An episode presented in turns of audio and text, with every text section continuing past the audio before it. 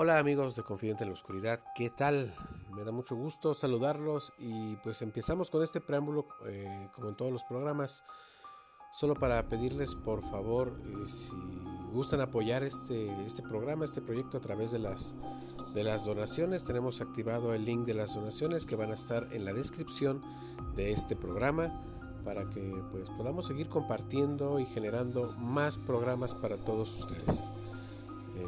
Recuerden, el link de, eh, de, las donaciones a través de PayPal está en la descripción de este programa. Muchísimas gracias amigos confidentes. Recuerden, eh, un pesito, un dolarito siempre, siempre es bienvenido para poder seguir fomentando más esta cultura de misterio y de terror para todos ustedes.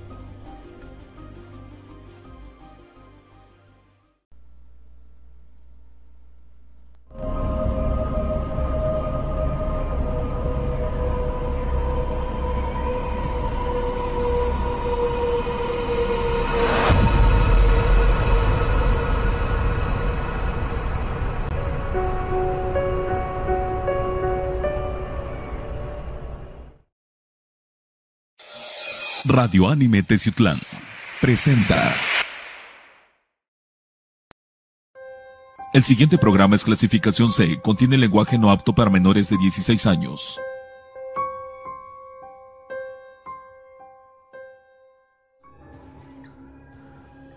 Amigos de Confidente en la Oscuridad y Cámara 1, ¿verdad? Cámara 1, ya estamos de nuevo en una, en una nueva travesía, híjole, esta es muy peligrosa, muy peligrosa porque vamos a hablar de cierto personaje que le gusta andar golpeando gente. Pero bueno, vamos a, tratar un tema pues eh, delicado en cierto punto, pero ahorita vamos para allá. Un saludo a todas las personas que nos ven a lo largo y ancho de República Mexicana, en Centro, Sudamérica, Norteamérica, partes de España, Italia, Francia, toda Europa. Eh, estamos también con nuestros hermanos de Ucrania, ¿verdad? Estamos a favor de la paz, no de la guerra. Eh, mi nombre es Rubén Canela, un afectuoso saludo a, todas aquellas personas que nos ven y nos escuchan a través del podcast. Sean bienvenidos a un episodio más de Confidente en la Oscuridad. Román, ¿cómo andas? Pues ya de la chamba, dándole un rato a la, diversión, porque esto para nosotros es una diversión y pues, realmente pues nos unimos a todo esto que está sucediendo en, en partes de Europa y los hermanos ucranianos, de veras. Amigos, en verdad, échenle ganas. A los mexicanos que se encuentran allá también, échenle ganas. Traten de, de apoyarse en lo más que puedan. Que desde acá, de todo corazón, pues, les enviamos buenas vibras, ¿no? Que siempre he dicho que el problema de todos es querer tener la razón cuando no la tienes y meterte en donde no te llaman. Claro, pero... Lo voy a dejar bien fácil antes de entrar a contexto del tema para nuestros hermanos ucranianos. Desconozco cuál sea su política de todos ustedes, de verdad la desconozco completamente pero sé que ustedes como nación pueden resolver ese tipo de problemas. Y tener la injerencia de un país extranjero es como si nosotros nos fuéramos a meter a Venezuela porque no nos gusta cómo están gobernando en Venezuela. Eso es el punto. Cada quien con lo suyo y que se resuelvan los problemas como mejor se deben hacer. Pero bueno. O como, di perdón, como dice mejor el dicho, la ropa sucia se lava en casa. No metas a otros para que te ayuden. Claro, pero bueno, esto espero que eh, se termine pronto y, salgan, salgan de la mejor manera librados. Ok. Confidente en la oscuridad, bienvenidos. Ya tenemos aquí el título Caso Cañitas. Para todas las personas que nos ven alrededor del mundo, aquí en México, pues el caso Cañitas es muy conocido, pero alrededor del mundo, en otros países, tenemos un investigador, comillas, es el más famoso investigador del fenómeno paranormal en México. Pero sigo diciendo lo mismo, entre comillas, ¿eh? investigador, que se llama eh, Carlos Trejo. Exactamente. El señor Carlos Trejo. Mis respetos para Carlos Trejo, tengo el gusto de conocerlo. Pero hoy, Carlos, nos toca hablar de, ti porque de verdad, eh, últimamente nos hemos dado cuenta que las situaciones como las has llevado no son las más apropiadas y no vamos a hablar de, de las situaciones que tienes contra la farándula, sino vamos a hablar del trabajo. ¿Por qué? Porque nosotros también somos periodistas paranormales. Nosotros también nos hemos dedicado a esto desde hace muchísimos años, desde hace bastante tiempo.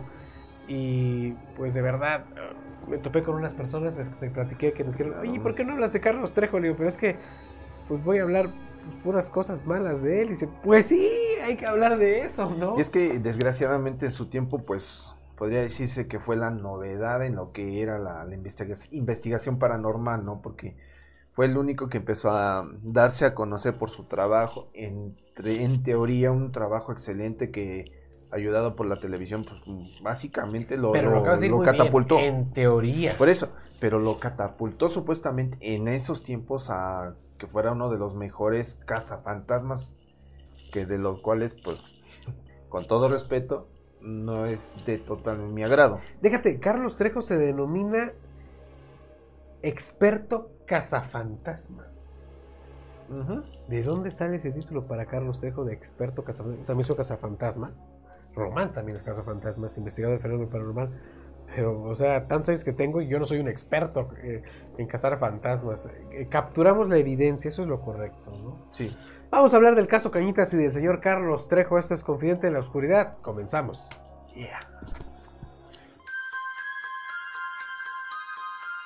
Está empezando tu programa, Confidente en la Oscuridad.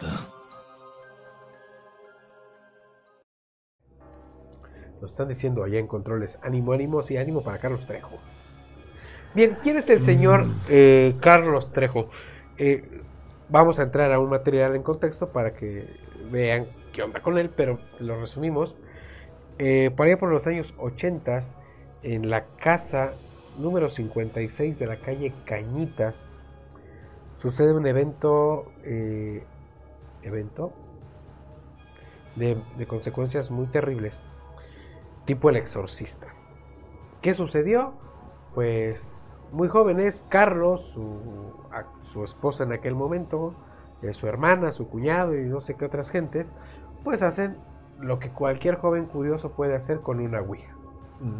Jugarla y tratar de contactar a un espíritu, un ente que creo que era el exnovio de una de sus hermanas. Y a raíz de eso empiezan a suceder un montón fenómenos paranormales en esa casa. Hoy en la actualidad siguen, siguen existiendo fenómenos. Pero esto que hace, pues, hijo, le hicieron una bomba eh, de todo esto. Carlos escribe el libro que se llama Cañitas, que dos situaciones con Cañitas, vamos a hablar de esas también. Cañitas es un bestseller mexicano. A ver, para aclarar. Te voy a hacer una pregunta, quiero que me lo contestes, ¿no? Claro. Para que sea un bestseller, qué se necesita de un libro. Debe de, rebasar más de las 100.000 copias vendidas en un mes. Ese es uno de los datos de bestseller. O sea, bestseller, los de mejor lector, ¿de acuerdo? Es uno de los bestsellers eh, mexicanos, híjole, que de volada, de volada se fue al auge, se fue para arriba la, eh, la historia de Cañitas. Es que no sé si es novela o no sé. Mira, yo tuve la oportunidad de leer el libro y pues, o sea, llega un momento en que te atrapa. Claro. O sea, hay, hay partes este, en las cuales sí te va atrapando. Pero ya cuando vas analizando, porque yo lo leí tres, cuatro veces. Y que te ves la película también. No, permíteme, ya este. Pues tuve la oportunidad de leerlo tres o cuatro veces, las cuales pues no no, ¿cómo decirte? No había pensamientos que me acertaran en lo que el libro decía, ¿no?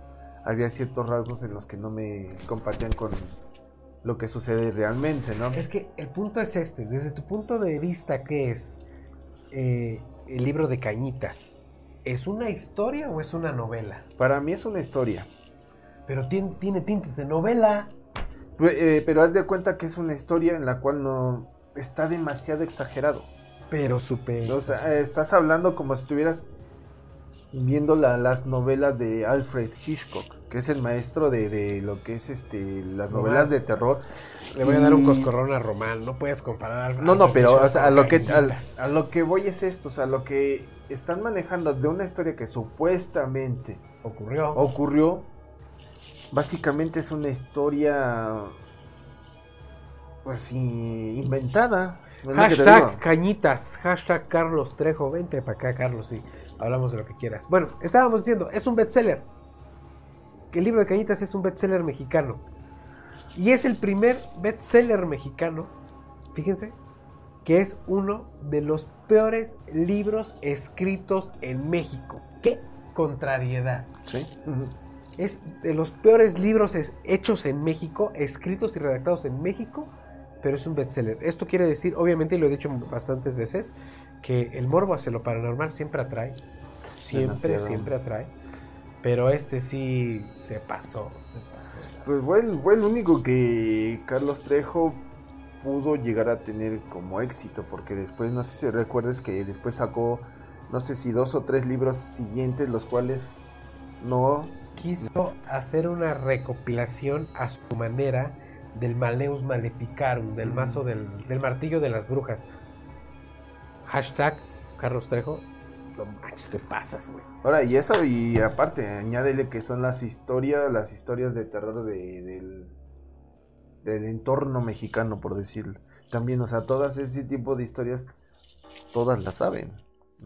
Y yo creo que con mejor situación que la que él explicaba, explicaba en su libro, porque hasta eso, como dices tú, el morbo por lo paranormal te hace intentar ver. Yo lo compré, ten- tenía yo de ese libro y dos más de Carlos Trejo, los cuales que en verdad nada más leí dos, cuatro, cinco Yo- historias y con la misma. Yo le soy Adiós. honesto, yo sí compré el libro de Cañitas, yo sí lo compré, yo sí lo leí y terminado de leer, no recuerdo de verdad, ya no lo recuerdo, creo que lo presté, lo regalé, pero es uno de las de los pocos libros en mi biblioteca personal que no me arrepiento de, de que ya no esté ahí ya, porque de verdad, o sea, el- la lectura es cultura y decir, oye, güey, estás leyendo Cañitas, pues qué onda, cómo quedas, ¿no? Ya como que te da vergüenza ahorita. Sí, ¿no? no, así, ay, perdón, sí, es que pues me lo prestaron. No, no, no es cierto. Vamos a ver nuestro primer material para ponernos a tono con Carlos Trejo, a tono con este el caso Cañitas. Carlos Trejo, te invito a que vengas aquí a, a- a nuestro estudio y hablemos de todo lo que tú quieras. Esto, de verdad, es esto es trabajo paranormal, este, Carlos. Lo único que vamos a hacer es este, hablar acerca de tu trabajo. Vamos a verlo y enseguida volvemos.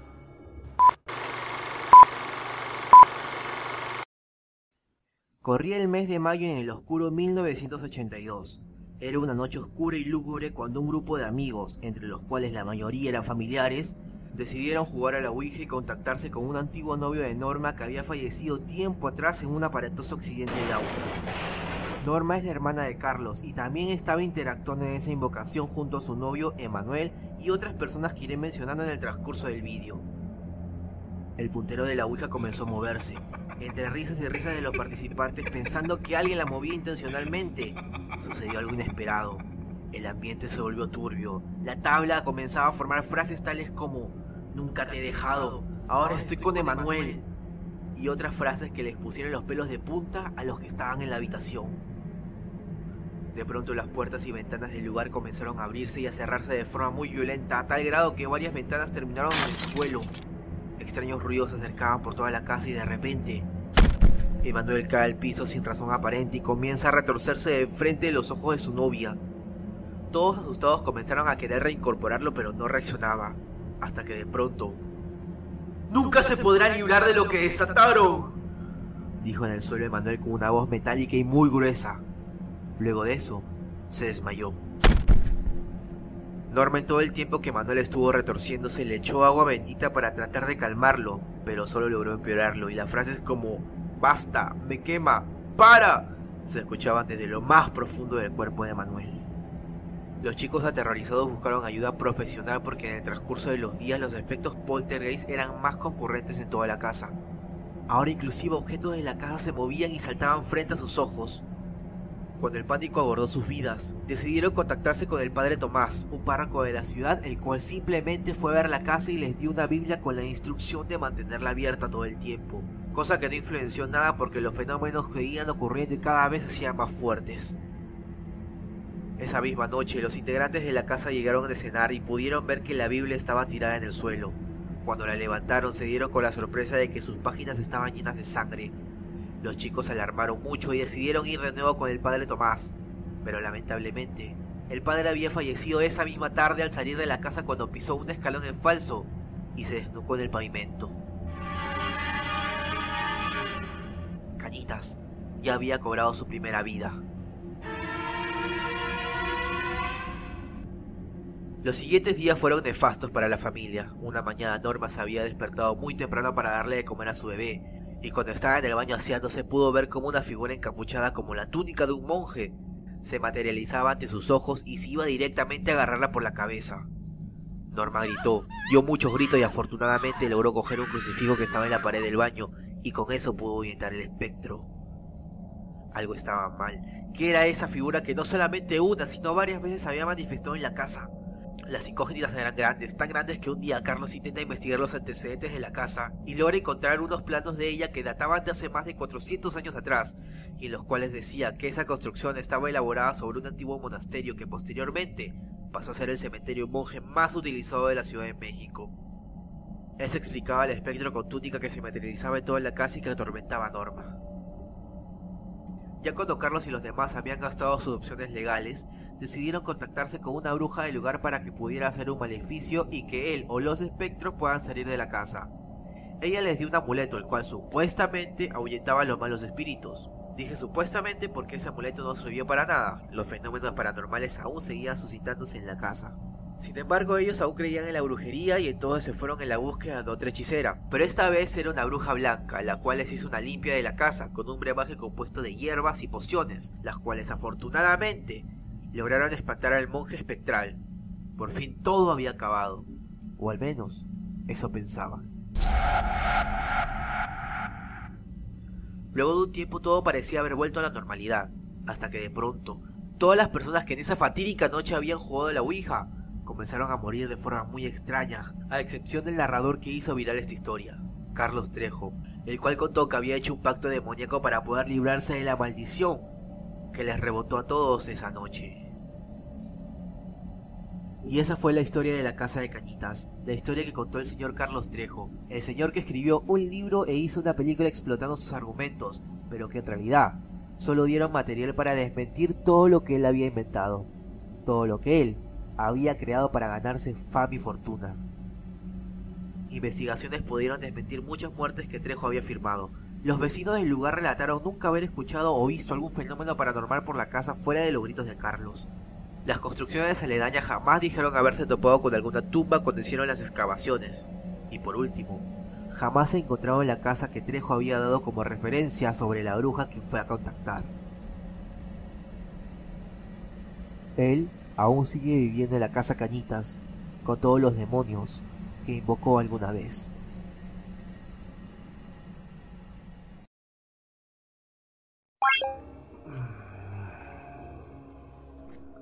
Esa es la historia eh, a, grandes rasgos de la casa Cañitas. Eh, calle Cañitas, número 56.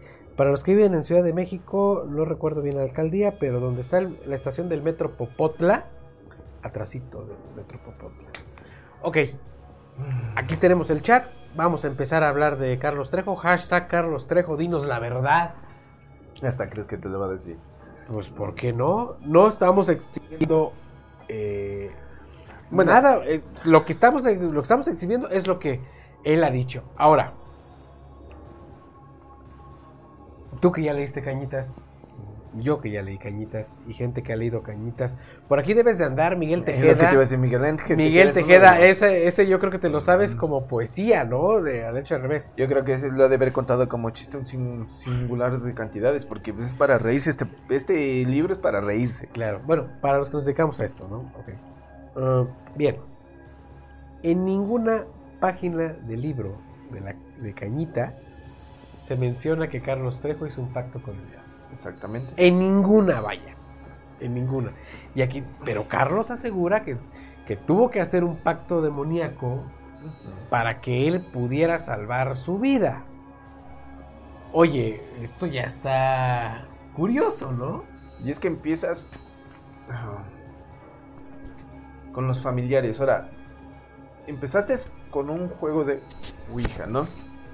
Eso, es correcto, nosotros hemos, documentado juegos de Ouija que han terminado muy mal. Sí, pero no a tal grado de que tengas que lastimar a, tu alrededor, ¿no? Tenemos entendido que afecta más a los que son más arraigados a la iglesia, ¿no? De antemano. ¿Es posible? Que es un 70 o 72% que es probable, ¿no?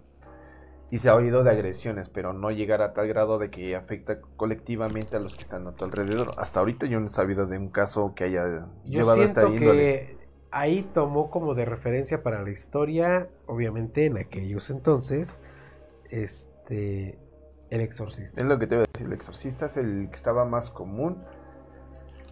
Ahora, ¿cómo es posible que este, después de que haya ido el sacerdote a hacer todo lo que tenía que hacer, fallece instantes después? Porque está basado mm. en el exorcista desde mi punto de vista, no sé. Y ahorita vamos a ver la película, porque la película, o sea, si el, libro es de chiste, la película está...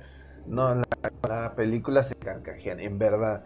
Y desgraciadamente me hiciste una pregunta hace rato que también este, se me olvidó, o, más bien omití este, la, la respuesta, pero sí.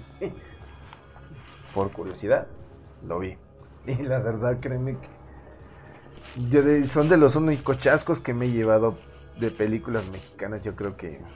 Carlos Trejo tuvo la oportunidad de presentar una historia, según él, su historia. Y pues la pegó, hizo bien. Lo que, lo que supo hacer es negocio. Claro. Lo que supo hacer es negocio. Como cualquiera que nos pudiese ocurrir una situación así paranormal muy fuerte. Con la bueno, hoy la cantidad ya no tanto. Pero la documentas y generas varo, ¿no? Es que se vuelve boom. Sí, y es que de verdad, en aquel entonces, este, ahí por este, Ñerovisa, bueno, Televisa, este, pues le da toda la credibilidad y le da todo, todo lo que necesite para, para producir eh, lo que quiera hacer. Y recuerda, creo que esa historia empezó, salió donde le dieron más auge fue cuando estaba este Adal Ramones en otro rollo. En el programa de Que le dieron mucho énfasis a, ese, a esa historia de cañitas y ahí donde la gente empezó a... y Carlos empezó a decir, pues ya soy cazafantasmas, ¿no? Y, y me voy aquí. Empieza a escuchar la historia como lo hacemos nosotros, como periodistas paranormales escuchamos historias de esto, de esto, de esto, pues vamos, las investigamos y las documentan. Pero eso va a ser un, tema un poquito más para adelante porque esto fue lo que sucedió. Pues Carlos, voy a buscar un fantasma, no lo encontré, pero lo siembro. Carlos Trejo se mofa de verdad. Hashtag Carlos, Carlos Trejo, vente para acá. Este se mofa de, sembrar evidencia donde no la hay. Pero bueno, eso es un tema más, más adelante. ¿Qué es lo que sucede con Cañitas? Ahora, se dice que se, que se empieza a aparecer la silueta de un monje. De hecho, en la casa de Carlos Trejo, alrededor de la casa, por dentro y por fuera, hay muchas, este, ¿cómo se llaman estas cosas? ¿Mosaicos? Mosaicos con, mosaicos con imágenes cristianas, eh, eh, católicas, de la Virgen de Guadalupe, perdón.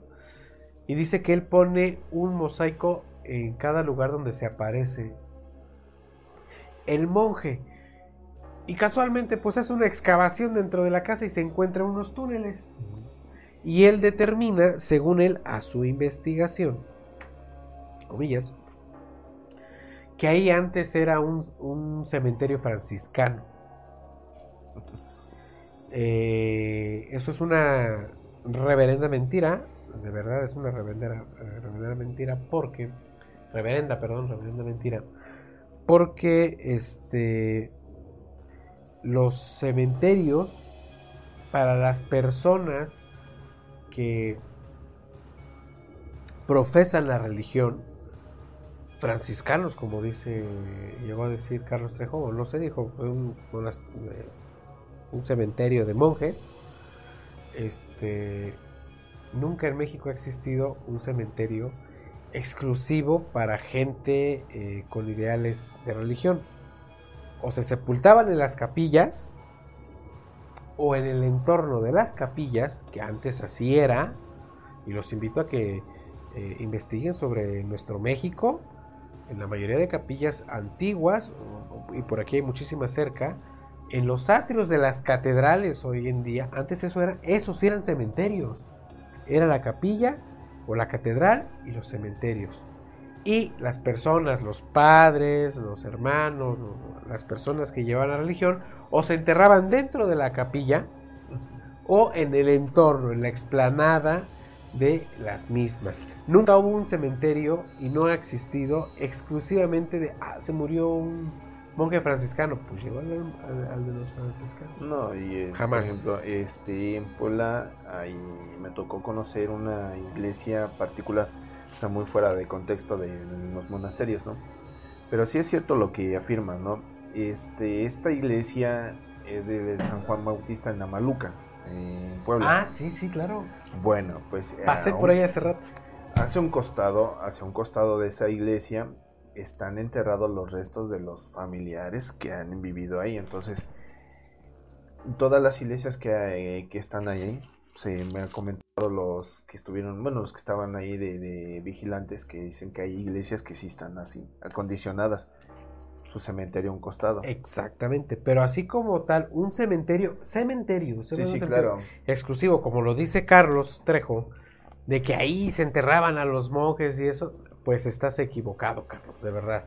Y es que es de cuenta que en ese tiempo lo pudo hacer porque pues, tenía la facilidad de que la gente podía, se lo podía creer rápidamente porque era el boom en ese momento, ¿no? Y dadas las circunstancias de que no había ningún otro investigador de lo paranormal que le dieran tanto auge, pues él se tuvo que aferrar a lo que él se le vino a la mente, ¿no? De alguna forma lo que a lo mejor lo que falló ahí en contexto, este amigo Carlos Trejo, es que a, donde eras tu propiedad podría haber sido un monasterio. Pero tampoco hay referencia histórica, y lo digo histórica porque yo sí lo leí, Carlos, este, histórica, por ejemplo, ahí en Ciudad de México, donde estás, que ahí exactamente hubiese una congregación o un monasterio dedicado exclusivamente a una religión. En aquel entonces la católica, ¿no? Pero un monasterio franciscano o eso, pues no. Definitivamente no la hay. Que se aparece la figura de un monje, bueno, eso ya es otra, es otra cosa, ¿no? Mm, sí. Que ya lo quiera relacionar, es otra cosa. ¿O qué, no te, qué tal si estás este, inventándolo también que sea un monje? Es que la imaginación de Carlos Trejo de verdad es excelente. Porque, no lo voy a negar. O sea, para que te aventaras todo, este, todo este caso Cañitas, todo este libro y películas y que dijeras tanto, tanto de la casa. O sea, tienes una imaginación, pero extensa. Ahora, eh, yo sé que no te da miedo ese tipo de situaciones. Por lo que has dicho, no te da miedo. Porque cualquier persona con una capacidad mental normal, yo hubiera dejado esa casa suponiendo que la actividad paranormal, como dices que sucede, fuese. Hashtag Carlos, te invito aquí o invítame a Cañitas. Sin palabras, Carlos, en verdad. Bueno, ahora vamos a ver el contexto de a dónde lo lleva Cañitas, ¿no? ¿Cuál es su margen de explosividad de, ese, de esa historia real? Que él mismo se la creó. Yo, es que fíjate, qué bueno que dijiste eso. Yo voy más a que es una novela porque hay un lema eh, dentro de los escritores de novelas que dicen, pues es que si no hay sangre no hay novela. Sí. ¿De acuerdo? Si no hay sangre no hay novela y, aquí hay sangre, ¿no? Entonces, y pactos con el muertes, muertes, este, suicidio, lo que quieran, porque en, en realidad pues todo está sacado de, de aquí, nada más.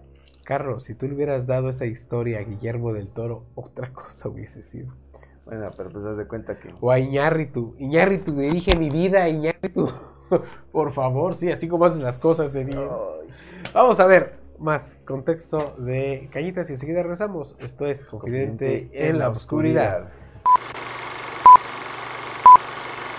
La película comienza introduciéndonos a Carlos y a todos los personajes, Sofía, la esposa, Fernando, el amigo de Carlos que vivirá en su casa por un tiempo, Jorge, el hermano menor, Norma, la hermana sangrona y Emanuel, el novio de Norma. A Norma no le parece que Fernando vive en la casa y los perros del hogar no paran de ladrar, además de que introducen a Luis, un niño sordo que imita los maullidos de un gato. Fernando se queda con el cuarto de Norma y Carlos termina compartiéndole su cuarto. Carlos y Sofía arreglan la cama para que Norma y su pareja se acomoden, pero encuentran una rata muerta. Al día siguiente, Norma despierta debido a a una pesadilla y curiosamente ella se porta muy amable con Fernando, quien le cuenta que su exnovio ha muerto, a lo que Carlos no cree. Después de un rato, Norma confiesa que está casada y quiere divorciarse para poder casarse con Emanuel y que Héctor, su esposo, se quede con su hija. Ambos van con un brujo, a lo que les cuenta la tragedia que los envolverá. Al ver las cartas, el brujo se aterra y los echa de su casa, pero Fernando le roba la carta que simboliza al diablo y al llegar a la casa se la regala a Jorge y de repente empieza a temblar, pero al salir de la casa una vecina les dice que no ha temblado para nada. A la noche siguiente, Norma llama a Fernando para que la acompañe a un cementerio. Norma le dice que Isidro, su ex, está enterrado en ese cementerio y deciden buscar su tumba, pero no lo encuentran y estaban a punto de su cachondeo, pero de repente Norma empieza a ser atacada por unos cuervos invisibles. Fernando intenta calmarla y decide llevarla a casa sin darse cuenta que estaban parados cerca de la tumba de Isidro. Al otro día siguiente, Emanuel mira por la ventana al ver que está corriendo aire, pero la ventana está cerrada y de repente la ventana se rompe incrustándose cristales en su rostro. Sofía intenta calmarlo y resulta que todo era una ilusión. Norma va con Sol, una curandera que le hace una limpia de huevo, que le dice que hay una extraña fuerza en su casa, además de que hace unos años esa fuerza acabó con la vida de una familia y ella junto con una compañera intentaron sacar a ese espíritu pero nunca pudo, así que se les ocurre usar un tablero Ouija para contactar con los espíritus. Ya en la casa la bruja abre la sesión a lo que la Ouija empieza a responder. Mientras que Carlos estaba en una iglesia, un miembro le dice que Isidro ha muerto, algo que Carlos no cree debido a que Pepe le había dicho que lo había visto antes, pero el miembro también le dice que Pepe ha muerto. De vuelta en la casa, el tablero empieza a volverse loco, pero de repente Fernando es poseído y ataca a Norma, pero la bruja le arroja agua bendita, haciendo que vuelva a la normalidad. Entonces, mientras Emanuel trabajaba, un extraño pasa por detrás de él, en donde todo el bar lo escucha gritar y el camarero descubre su cuerpo. Después del funeral de Emanuel, el padre les ofrece ayuda para expulsar al demonio de la casa. Mientras todos dormían, Carlos sufre de un parálisis del sueño y Sofía descubre a un espíritu con la cara de Emanuel y que toma también la cara de Fernando. Ya al amanecer, el padre llega a la casa para expulsar al demonio, pero el demonio ni se inmuta, haciendo que el círculo de protección se rompa.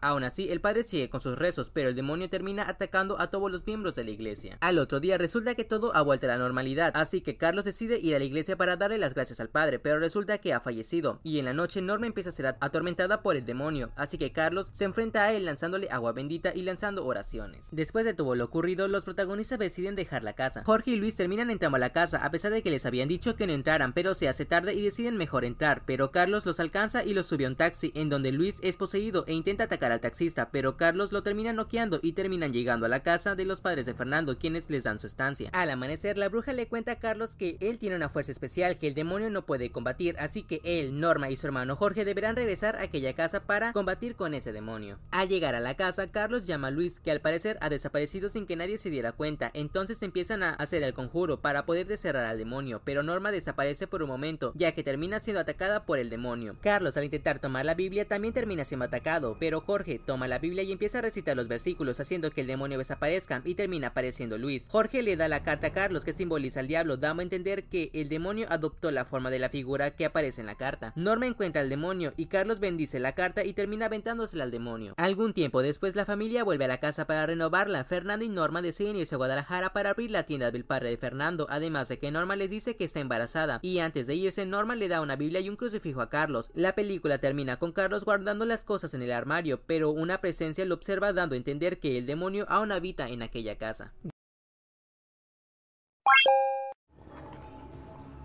Bueno amigos, como verán, la historia acaba de crecer más. Nuevos invitados, personajes nuevos, los cuales no existían en el libro. Te interrumpo antes de- para que puedas continuar. La, la película de Cañitas inicia con dos frases, inicia y termina con una frase muy, muy, muy este, contundente. Basado en hechos reales. Y se supone que ya hay un libro escrito basado en hechos reales. Ahora sí. Ya está, me, ya me bloqueé. Bueno, es que estamos hablando de, de- de personajes que no existieron en el libro. Totalmente, o sea, eh, de antemano, hasta donde yo recuerde, hubo nada más una sola bruja. ¿Sí? La bruja. Que es la única que, ha- que en el libro aparece. eh, donde más recuerdo. Estamos hablando de un libro que salió hace. En 1993, 94 creo. 93, algo así. Por ahí así. Este. Personajes que, que en realidad nunca tuvieron tanta participación en el libro como en la película. Eh, yo por lo que entendí en la película, porque estudié también para ver, presentar todo este material, es que Carlos, como productor de la película, no fue director, pero sí el productor, él durante el rodaje fue agregando los elementos. Ya de, de entrada no hizo un cameo, ya hermano estuviera pasado un cameo ahí. de Yo mi- Carlos, ¿no? bueno, hoy estás toda tu historia, pero que si te diste cuenta, omitieron el personaje principal que nunca que aparece en el libro, pero no aquí, en la película. ¿Me puedes decir cuál El es? demonio. No. Carlos. En ningún momento vi que nombraran al monje. En efecto. No hablaron de un demonio, de posesiones, de, de- de miles de cosas, pero Del en el- delicioso en el panteón. Óyeme Ay, tú. perdón, ¿qué, qué mamadas son esas, por Dios. Sí. O sea, estás hablando de una persona tan desorientada. Sexo, bueno, es sexo, drogas y sangre, muerte, suicidios, o sea. Para hacer un- una película que realmente es basada en hechos reales está totalmente bizarra para mí. Déjate bizarro, o sea, está te- es que Es que es algo, bueno, en lo para mí para mí suele ser más cómica que terrorífica y todo este rollo, ¿no?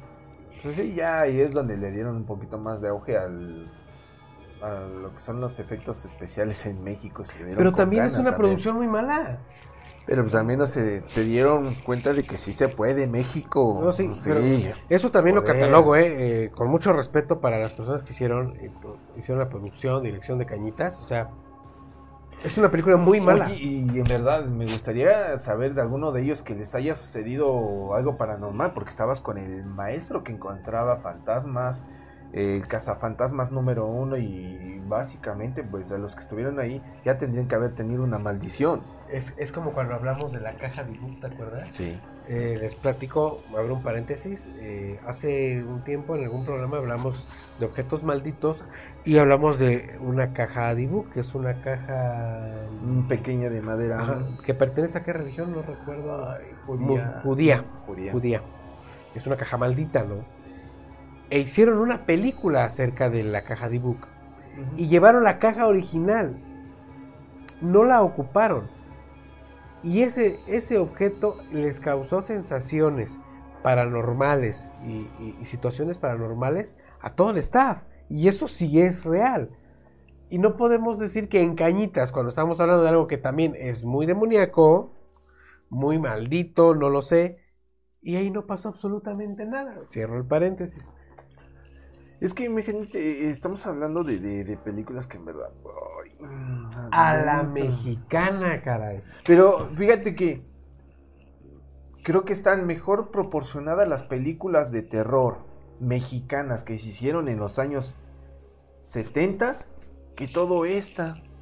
Y te puedo decir una de las que, cuales que me, me causa, no sé, cierto cuscus cuando la veo es la de este El Niño de Piedra. A ver, pensé que decir Pedrito Fernández. No, no, no, no, te estoy hablando de, de películas de terror mexicanas. El Claro. Niño de Piedra, está también la de Hasta el, Hasta, hasta el viento tiene miedo. hasta el viento tiene miedo. No está mal, no está tan bien como yo quisiera, pero también. o sea, mal pero no en su tiempo, ¿no? Hay una que, que si les cuento la anécdota y hay unos que sí la saben, este, se llama la película Más Negro que la Noche. No sé si en algún momento te Sí. tocó verla. Claro. En ese tiempo estaba yo bien morrillo, por como dicen los de... Quishpilillo. Bueno, este, hay una parte donde este estaba yo bien metido viendo la película en un televisor de a color, digo, de blanco y negro. Y mi madre este, me habla y me dice, ¿sabes qué? Vete a comprar azúcar. Y yo tenía que bajar en la vecindad donde veníamos, vendía, vivíamos, unas escaleras de caracol y luego pasar un, eh, un Pasillo. pasillo, pero oscuro. Imagínate un chavo de un niño de 7 años, ve la película y ya vas con el temor, no, y empiezan a aullar los gatos y sales en friega. Salí corriendo, llegué a la panadería donde tenía que comprar las cosas y llego, y es cosa de risa y me da risa a mí también. Llego con el que me atiende, de- me dice, ¿qué quieres, hermano? Me da un kilo de gato y se queda. ¿Qué? Sí, un kilo de gato. Seguro, sí, no vendo gato. Digo, no, un kilo de azúcar.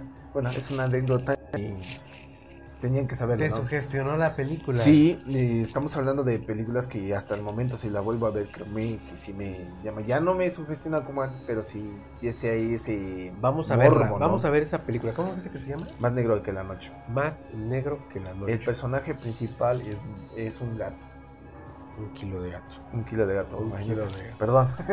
No, pero sí. Pero sí, es que estamos hablando, y volveremos al punto, ¿no? Eh, una película con efectos tan malos, una historia mal hecha, que no estaba ni, tiene ni el 50% de lo que tiene el libro, ¿sí? Y todavía, como dices, añádele, añádele el productor siendo el mismo de la historia que va a surgir, o que surgió una... Que fueron a ver a un Misógina. mentado brujo y que le sacó las cartas y que les dijo el diablo y se robaron la carta. No, o sea, Y que la bendijeron, o sea, hay muchas cosas que no... va al caso. fíjate qué contrario de que dijiste. Eso, que la carta estuvo bendita. Ok. Recuerden que en el contexto anterior, Carlos Trejo dijo que tuvo que hacer un pacto con el demonio para que a él no le ocurriera nada de los sucesos de Cañitas. Cosa que no está en el libro. De acuerdo.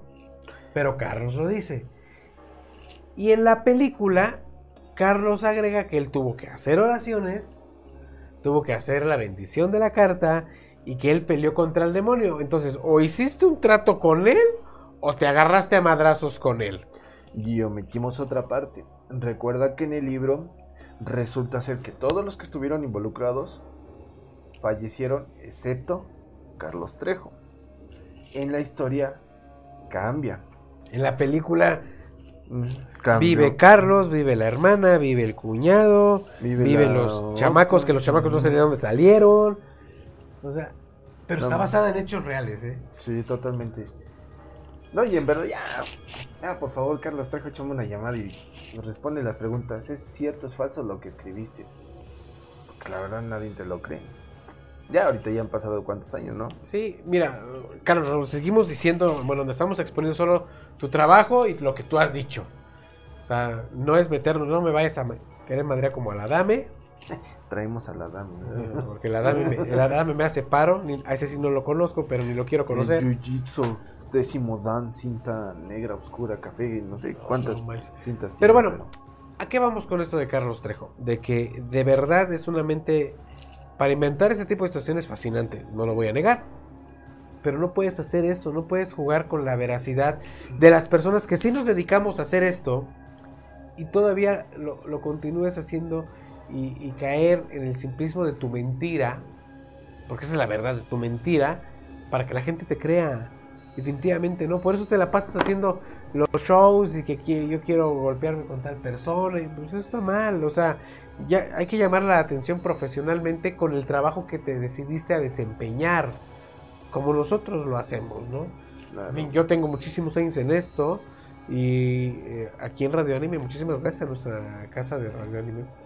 Eh, tenemos un par de años haciendo programa, pero también he hecho radio y he hecho televisión muchísimos años atrás y yo he mostrado muchas evidencias, jamás hemos sembrado absolutamente nada. Vamos a hablar de nuestro patrocinador, ¿te parece? Uh, me parece muy bien. Hace, hace un ratito estaba yo hablando con mi amigo Tacho Rosas y vamos a hablar de hoja, tabaco, tatú, Piercings. Hace ratito, pues, la, la plática es así de rápido, pues se me descompuso mi coche y este, pues lo llevé a arreglar cerca de donde está hoja tabaco y estoy platicando con Tacho, excelente persona, de verdad, profesional para que eh, todo el ar- arte, todo el arte dibujado en tu cuerpo, nos visita nuestro amigo Tacho Rosas, de verdad es una persona muy profesional, excelente eh, trato y de verdad es de lo mejor, de lo mejor que hay aquí en la ciudad y yo me atrevo a decir en los alrededores para, para los tatus. Sí, es una excelente persona. Tiene un trato tan amable que te hace sentir como si fueras parte de su familia, ¿no? Claro. Este, créanme, sus diseños los está armando de alguna forma que es un arte para ustedes. Créanme, lo, lo que van a hacer ustedes, lo que piensen hacerlo, búsquenlo. Él les va a mejorar todo el diseño para hacer algo especial dentro de su cuerpo. Que los van a llevar por siempre. Hace rato eh, estaba viendo una imagen. Tiene cuatro años que lo hizo. No sé si lo puedo poner a cámara. Sí, producción, si lo puedo poner a cámara porque me gustó. Eh, a ver si podemos ocultar el nombre de la persona. No creo que lo ocultemos, pero ahí está el tatú. Véanlo. Diseñado exclusivamente para una persona que está padrísimo. Visiten a nuestro amigo Tacho Rosas en hoja tabaco, cacao. Ah, no me acuerdo. Nada más sabemos que Visiten a Tacho, nuestro man. amigo Tacho eh, Tattoo and de verdad. En el barrio de Chinaulingo, a, unas cuantos, a unos cuantos pasos De Farmacia Guadalajara. Farmacia Guadalajara, amigos, en verdad. Y búsquenlo. Es una persona que tiene la facilidad, tiene la imagen, la imaginación tan enorme que van a crear algo fenomenal. Sí, es más, si tú dices, yo quiero que me hagas esto, que tengo aquí, él te lo plasma. Así, muy, muy, muy original. Exactamente. Bien, vamos a ver. Ahora vamos a meternos en las mentiras. En las supuestas mentiras de Carlos Trejo. Traigo material para, para ver ya como cazafantasmas profesional parte del trabajo que ha hecho. Vamos a verlo y enseguida volvemos. Desgraciadamente en nuestra sociedad se cuela gente basura que se han dedicado a lucrar, a robar y engañar. Pero las cosas caen por su propio peso. Y por andar de hablador, la ley lo apresó el pasado 19 de mayo. ¿Quieren saber por qué? Entonces él llega y, este, y todo lo graba, todo, todo lo que sucede lo graba. Carlitos, con que lucrando con la enfermedad ajena. Y es que a tal Trejo se le ocurrió presentar el caso de Michelle, quien padece ataques epilépticos como si de una posesión se tratara. Lo que se hace con tal de saciar las ansias de fama y fortuna. Déjame mostrarte que es Área 51. Pude localizar estas imágenes. Para muchos dirían ahí están las famosas evidencias irrefutables. Para mí esto no me sirvió más que para poder ubicar el Área 51. Voy a hacer aquí una... Voy a aclarar la imagen para que puedas ver una montaña, la cual tuve que escalar, que es esta. Hay una gran cantidad de transmisores de cámaras que en el momento que nos detectaron, llegó la policía. Querían que me retirara de Área 51, cosa que no hice. En Área 51 se encuentran militares y no policías. El video que enseñé Carlos Trejo se llama UFO Over Area 51, está en YouTube. En su video él muestra el año 2000, en el video original es de 1990. Eh, Carlos Trejo hace un truco ahí que se ve oscuro y que va a aclarar la imagen. Pero si notas este video, es el mismo. Simplemente que Carlos Trejo hizo un acercamiento para poder eliminar la fecha original. Aquí no hay con que mira cómo se mueve la, la plantita y, y qué padre, ¿no? Y vamos todos a aplaudir porque hay un fantasma, así no es. En el video de los duendes hace lo contrario. Apenas dicen ya vi algo y se alocan. Se trata de grabar la evidencia en video. ¿Por qué salen corriendo atrás del duende? Ve, quiero que veas. Ahí fuimos a buscarlo y mira lo que aparentemente pareció un muñeco. Oye, hay algo adelante, ya lo vi. Ya lo... Ya. No sé si te diste cuenta, era una especie de, de ser volador, que inclusive se ve claramente cómo se le agitan las alas. Ahí en esta parte, mira, quiero que veas. Ahí está. Y de repente, ¡pum! Desaparece. Llegaron a escuchar por ahí algunos tambores. El chalano se escucha 4 segundos antes de que empiecen a sonar. No hay ruido del ambiente. Si usaron un amplificador de sonido para grabar los ruidos lejanos, ¿por qué sus voces están a nivel normal y no están amplificadas? Ahí está.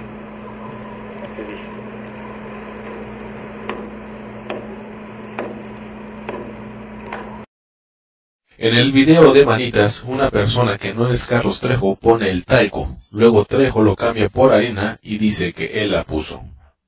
Pues ponemos talco, ya, des- ya sabemos que efectivamente el carro tiene que subir y después descender.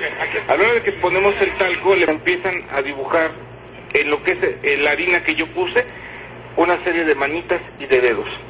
Lo que aparece en este video son más bien las mañitas de Trejo, que confunde la cajuela del carro con la defensa. A la hora de que se ve la defensa del carro. Oh my god, Espérame, espérame. Ve lo que está ahí. No hay manitas, solo deditos, deditos que todos dejamos en nuestras cajuelas al momento de cerrarlas. Hay equipos que yo mantengo y que tengo para, por ejemplo, en el- hay un crucero en donde pudimos tomar esta fotografía. Vean ustedes. Ese es el crucero donde se da el accidente, pero ve lo que estaba parado ahí, mira. Ve la fotografía que alcanzamos a distinguir.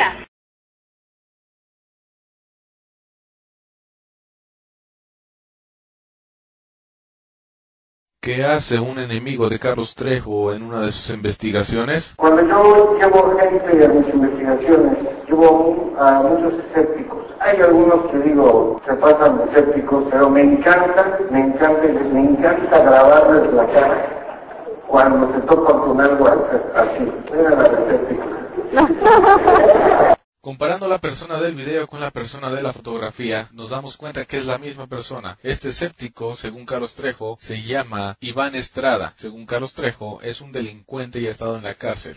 Es pareja amorosa de Glenda Wong. ¿Y quién es Glenda Wong? Glenda Wong es la enemiga de Carlos Trejo, que según él, ella se ha hecho pasar como su hermana para hacer investigaciones de lo paranormal. ¿Qué hace este charlatán, según Carlos Trejo, en una de sus investigaciones?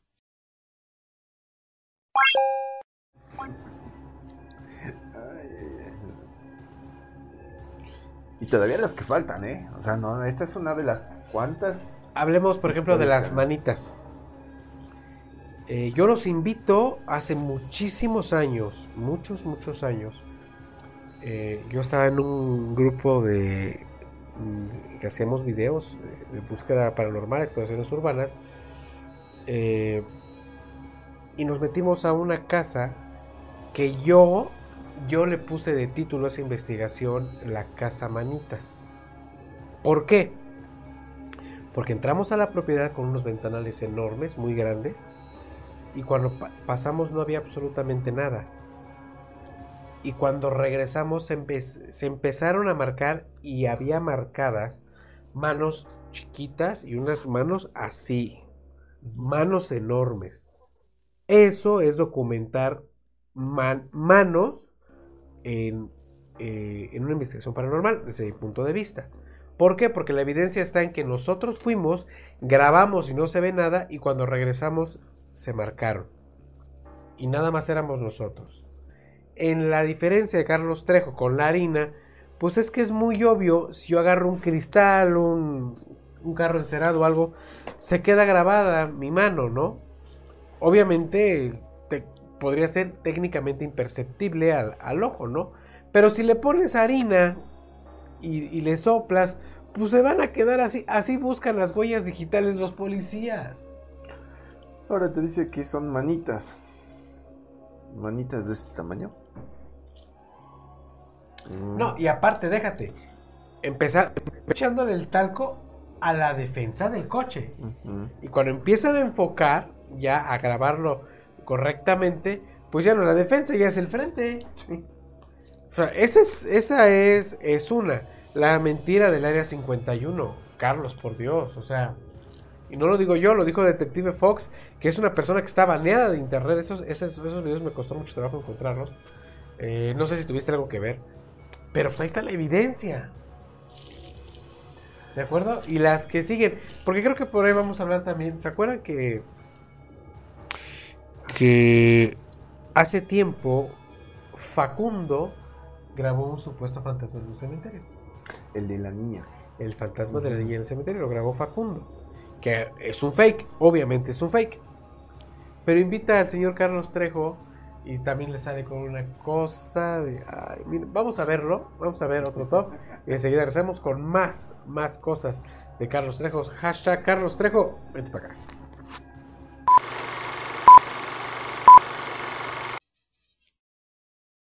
¿Esas luces qué tranza? No, no, no, no, vamos a tener que trabajar con Nightshot. Estamos de acuerdo. ¿Por qué siempre se trabaja con Nightshot? Porque hay, hay ciertas condiciones atmosféricas en las cuales el fantasma se puede presentar. No, no se presenta como si fueran ¿me explico? ¿La luz cambia la, la situación atmosférica? Las condiciones, sí, claro. Trejo le explica a Facundo el por qué tenemos que utilizar el night shot y no las luces normales. Veamos si él lo hace. En la ciudad de Monterrey, el parque de Fundidora hace un video donde se le olvida la condición atmosférica y utiliza lámparas normales, no utiliza night shot. Vuelve a caer en su error de que cualquier cosita y es un fantasma. Aquí no hay con que mira cómo se mueve la, la plantita y, y, qué padre, ¿no? Y vamos todos a aplaudir porque hay un fantasma, así no es. En el Panteón Sanctorum sucede lo mismo. Tiene lámparas normales. El camarógrafo prepara la toma para grabar a Carlos Trejo salir corriendo, porque él vio un fantasma. Él va y lo cortea, igual que el duende. Los trata de agarrar. Más adelante, Carlos Trejo decía que estaba ahí y que escuchaba los pasos. Carlos Trejo hace un gran esfuerzo para que lo graben a él. Sin embargo, hace un mínimo esfuerzo para grabar a un fantasma. De nuevo, no utilizaron el night shot y Carlos Trejo no se le ve cargar ninguna cámara. Video La Casa de los Perros. Él logra captar, según él, una sombra humana al fondo del panteón, pero en esta ocasión no va detrás de él. No utiliza el night shot y tampoco las lámparas normales. La única ocasión donde le he visto el night shot en acción es grabándolo a él brincando una reja. En el video de Caritas hay un tipo que va subiendo las escaleras sin ninguna cámara de video y la cámara va grabando la ventana donde captan según dos caritas las cuales no se les ven ni los ojitos. Hacen énfasis en tomar la ventana por fuera y luego el camarógrafo empieza a caminar hacia el otro lado, pero de nuevo no utilizan el night shot ni la lámpara. Una vez más se le olvida lo que le dijo a Facundo y un reflejo en la chimenea es su fantasma. Aquí hay con que mira cómo se mueve la, la plantita y, porque hay un fantasma, así no es que... En el video La Casa de Querétaro, la psicofonía que muestra de las voces de los niños no es la misma que él muestra en el video. Compara las psicofonías. ¡No, no,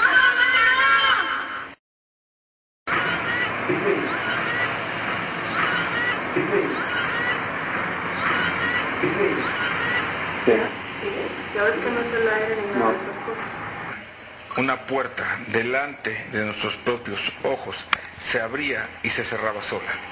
Carlos Trejo desobedece a los militares en el área 51, corretea a un duende, corretea fantasmas en los panteones, pero no se atreve a mirar qué hay detrás de esa puerta.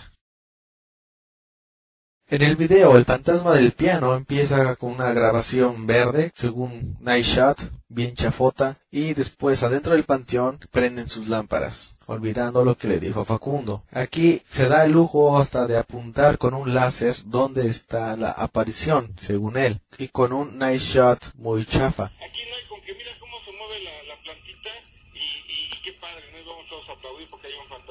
Si ya lo estaba viendo, ¿por qué no lo correteó o fue detrás de él? Nadie utiliza las lámparas y nadie se acerca en ese momento. Después de hacer su grabación para la tele, ellos ya se acercan supuestamente donde estaba la aparición y de nuevo vuelven a utilizar sus lámparas normales.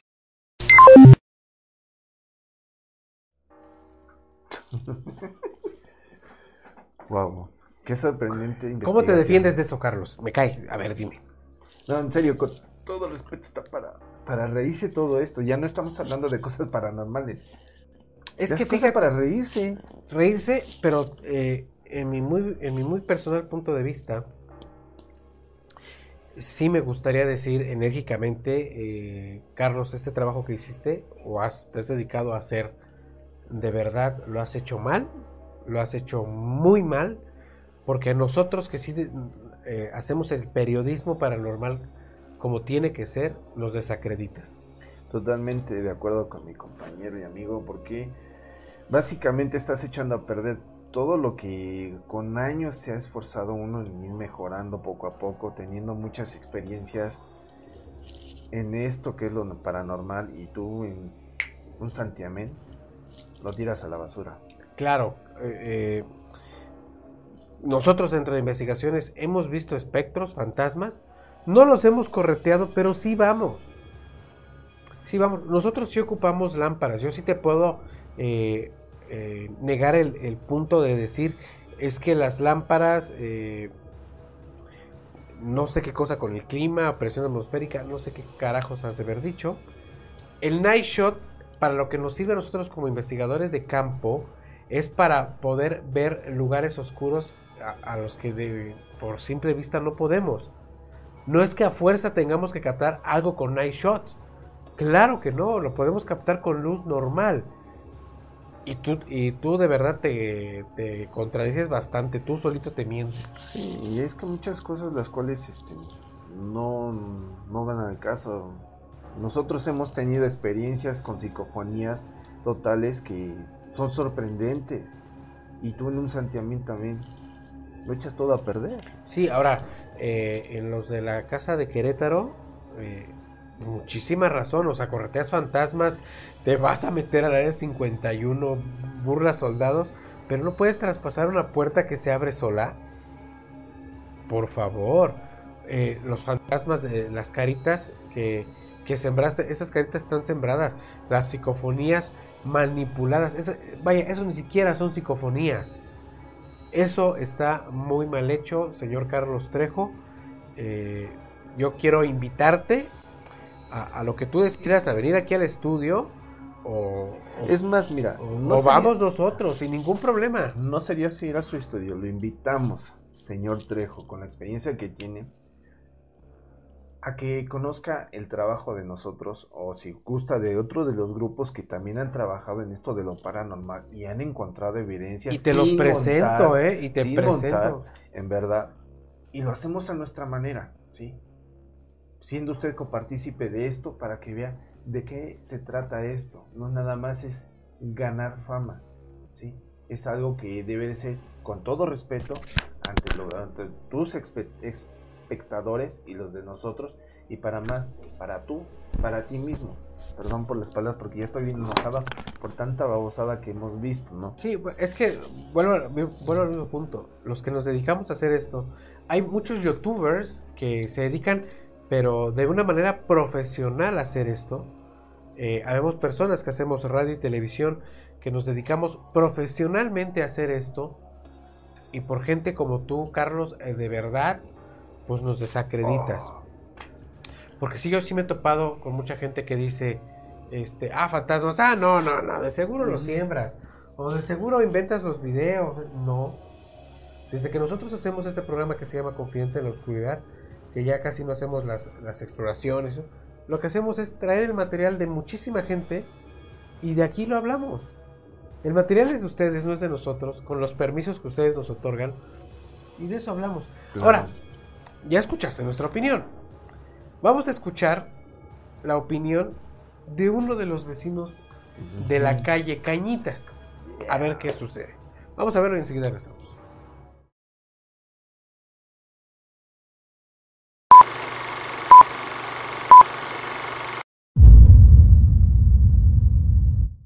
pura mentira y puro lavado de cerebro. La gente oh, se deja impresionar por lo que dice. Puro charlatán. Que dicen que pues él hace su lucha para ganarse su dinero y los patos caen, la laguna está puesta y los patos caen.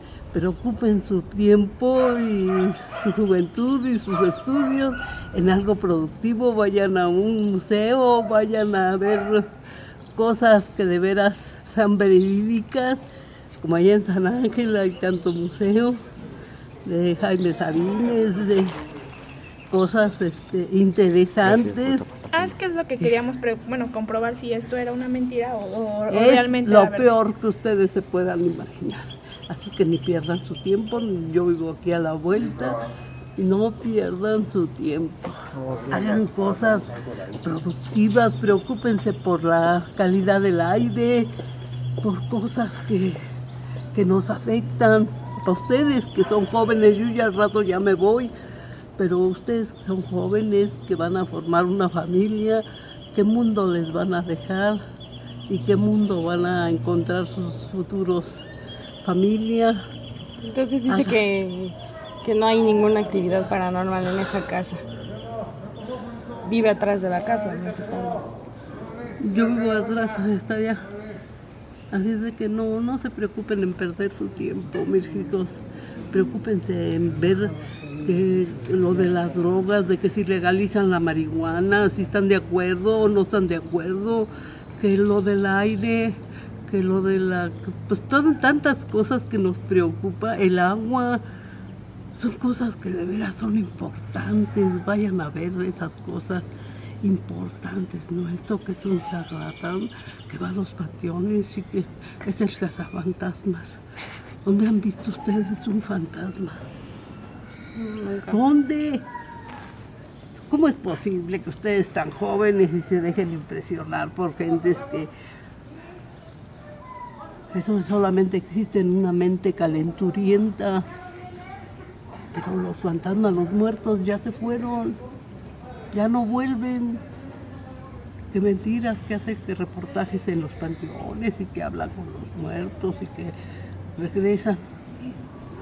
No, mis hijos, ocupen su tiempo y su pensamiento en cosas productivas y efectivas, porque esto es perder el tiempo, o ponerse ustedes al nivel de él, o quieren ponerse ustedes al nivel de él.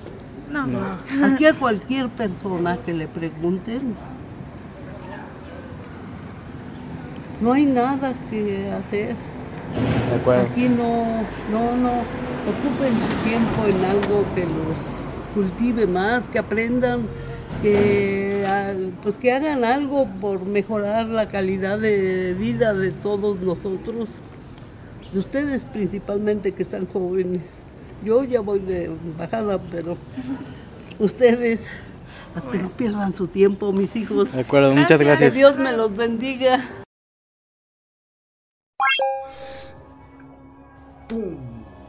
¿Algo más? Y la conoces, Carlos, porque es tu vecina de la calle de atrás. Pegadito a tu casa. A ver. A ver. Si se supone que estábamos hablando de un cementerio franciscano en esa propiedad, pues también le llega a la vecina. No, por lógica tendría que ser así, ¿no?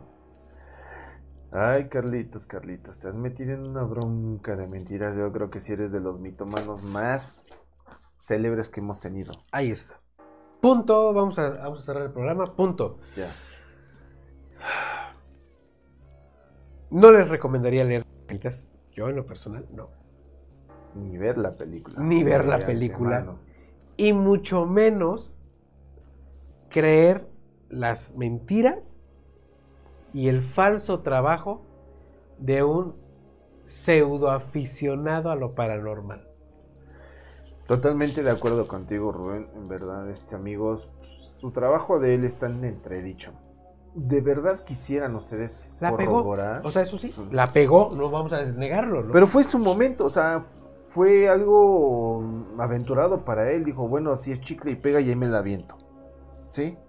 Pues ya pasó su tiempo, ya no sabe de qué otra cosa sobrevivir. Si no es de lo paranormal, que ya no le resulta. ¿Por qué? Porque la gente ya abrió los ojos. ¿Qué vas a buscar? Con la forma de cómo sobresalir más. Buscas problemas con cualquiera. ¿Sí? Ahora amigos, si en verdad quieren buscar, hay compañeros investigadores de esto, de lo paranormal, que nunca están alardeando. ¿no? Y hacen, hacen buen trabajo. ¿Quieren ver buenos programas de, contenido paranormal? Confidente en la oscuridad. De verdad. Y no es porque seamos nosotros, pero de verdad. Somos el único programa con este formato que nos dedicamos a, a, a checar el material de otras personas para, para poder exponérselos. Y no es por tirarles, simplemente hay, hay que admirar el trabajo, pero al mismo tiempo hay que criticar cuando no está bien hecho. Entonces, no, sí, pero de verdad. Carlos, te invito, eh, señor Carlos Trejo, recuerda que esta es tu casa, aquí o en donde quieras podemos platicar y de verdad decir las cosas al aire. Te digo, somos mayores, somos personas Sí. coherentes y, y conscientes. eh, Y no vayas a salir con, lo- con lo último de que nosotros nos vamos a colgar de ti. No, discúlpame, pero no. ¿Te gustó el programa del día de Me hoy? encantó. Más por la crítica, que por sacar algo positivo, pues no le sacamos Fíjate nada. que es el primer programa que, hace- que hacemos criticando algo. La verdad, sí. Nos- somos como la chapoy de lo paranormal. Cálmate tú. Origiel. Origiel de lo paranormal. Es la Origiel. Me da mucho gusto que hayan estado con nosotros. Eh, agradezco a Radio Anime por el espacio otorgado para la realización y producción de este programa, que también ya está en nuestra plataforma personal de podcast. Recuerden, nos buscan como Confidente en la Oscuridad. Estamos en todas las plataformas de podcast. Estamos en todas las redes sociales a través de Radio Anime y como Confidente en la Oscuridad. Román, tus redes sociales. Pues las mismas de siempre, amigos. Ahí estamos donde quiera que manden un mensaje, lo que esté. Ahí vamos a estar echando chateo, cotorreando con ustedes, ¿no? Y de antemano, pues muchas gracias por seguirnos acompañando y compartan, amigos, en verdad. Vamos a hacer crecer todavía todo esto, este, opiniones, videos, lo que tengan, que quieran que pasen con nosotros, adelante, estamos para servirles. Tenemos ahí nuestro correo de Confidente en la Oscuridad y también ya tenemos este nuestro link de donaciones a través de PayPal como Confidente en la Oscuridad para que también pues nos echen una manita para seguir aportando eh, y haciendo buenos programas. Vamos a irnos, creo que vamos a ir al, otro lado del charco, vamos a empezar a, a grabar programas, no sé cómo nos digan allá en producción, pero andamos planeando viajes alrededor del mundo, no sé, vamos a hacerlo, ¿no? Recuerden, yo estoy en todas las redes sociales como Rubas Morch. Esto fue Confidente en, la, oscuridad. Nos vemos en la próxima.